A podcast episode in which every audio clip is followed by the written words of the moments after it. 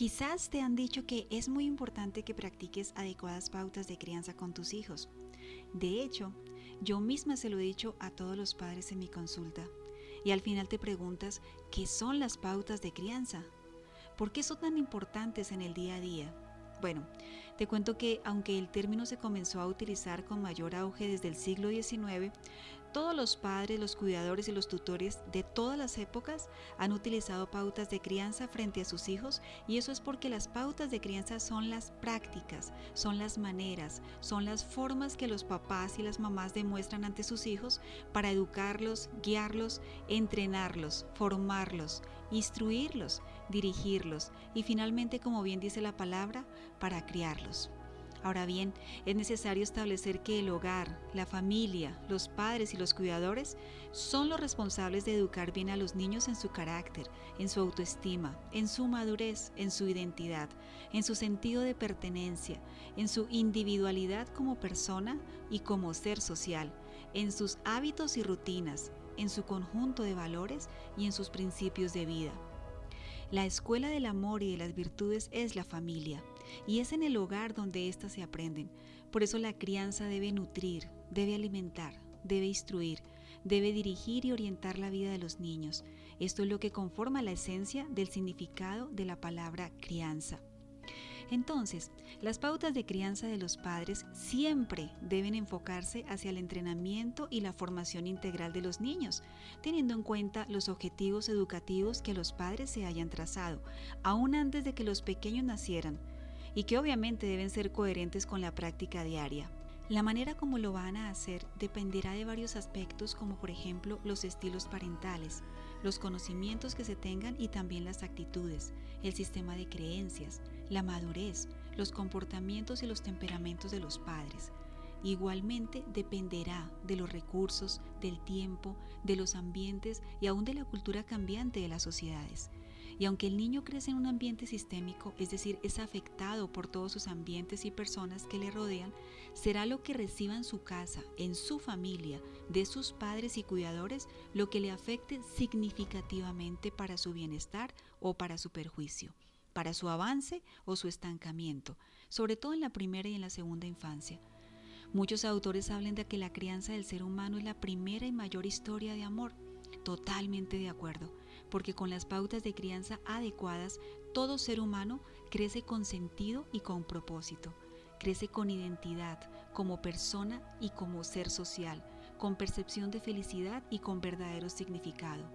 Ahora, existen muchas pautas de crianza, sin embargo, en mi experiencia destaco la autoridad y la disciplina, la afectividad y los vínculos, la comunicación y la educación de las virtudes humanas, estas son para mí las mayores áreas donde los padres deben enfocarse en el día a día con sus hijos. Ahora, en ese día a día, la idea es practicar las pautas en conjunto, como una serie de acciones unidas, entrelazadas unas a otras. Por ejemplo, no se puede enseñar la virtud del orden sin ser ordenados.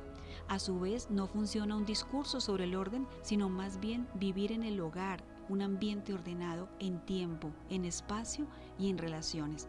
Igualmente no se puede pretender que el niño siga instrucciones acerca del orden si las instrucciones son ambiguas o no son claras o no son compartidas por ambos padres o por todos los cuidadores. Y aquí es donde valoramos la unificación de las pautas de crianza, pues lo contrario es la ambivalencia en dichas pautas. Y cuando hay ambivalencia en las pautas de los niños, ellos expresan confusión, agresividad, ellos expresan rebeldía, tristeza, desánimo, inmadurez, impulsividad, inatención, inseguridad, llantos, rabietas, pataletas, etc. Conductas inasertivas por el estilo. Por esto es muy importante que el nivel de exigencia para los niños sea igual por parte de todos los adultos, que la comunicación asertiva frente a los niños sea impecable, respetuosa, concreta, edificante, teniendo en cuenta su edad, su madurez y su desarrollo moral. Es importante también que la autoridad frente a los niños sea de prestigio, es decir, con límites claros, con firmeza y constancia, pero respetuosa y amorosa. Que los vínculos con padre le generen a los niños un apego seguro y no inseguro, que resulte en una afectividad donde los pequeños se sientan realmente amados por lo que son, valorados por lo que son, aceptados por lo que son. Y esto precisamente es lo que sustenta un punto fundamental en la práctica de las pautas de crianza, el qué. Delante de los niños es igual de importante al cómo frente a ellos. La forma como se ejerce autoridad es clave para que el niño entienda racionalmente límites y desarrolle autorregulación. La forma como muchas veces se le dicen las cosas a los niños es más importante que el mismo mensaje. La manera como se vivencia el vínculo padre e hijo, madre e hijo, es determinante en el desarrollo de la afectividad positiva de los niños. Los buenos ejemplos y los modelos de los padres en cuanto a virtudes morales humanas es la clave para que los niños imiten conductas y avancen en su desarrollo moral y social. Finalmente, para muchos en este día les valdría bien recordar aquel momento cuando sus hijitos nacieron y los sostuvieron en sus brazos por primera vez. ¿Si lo recuerdan?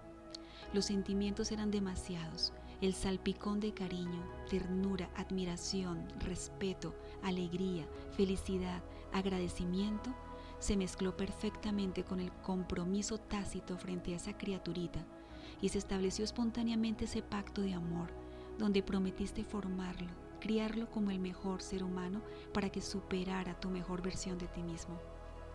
Tienes el privilegio de ser padre, de ser madre, tu responsabilidad es ejercer sabia e inteligentemente tu rol.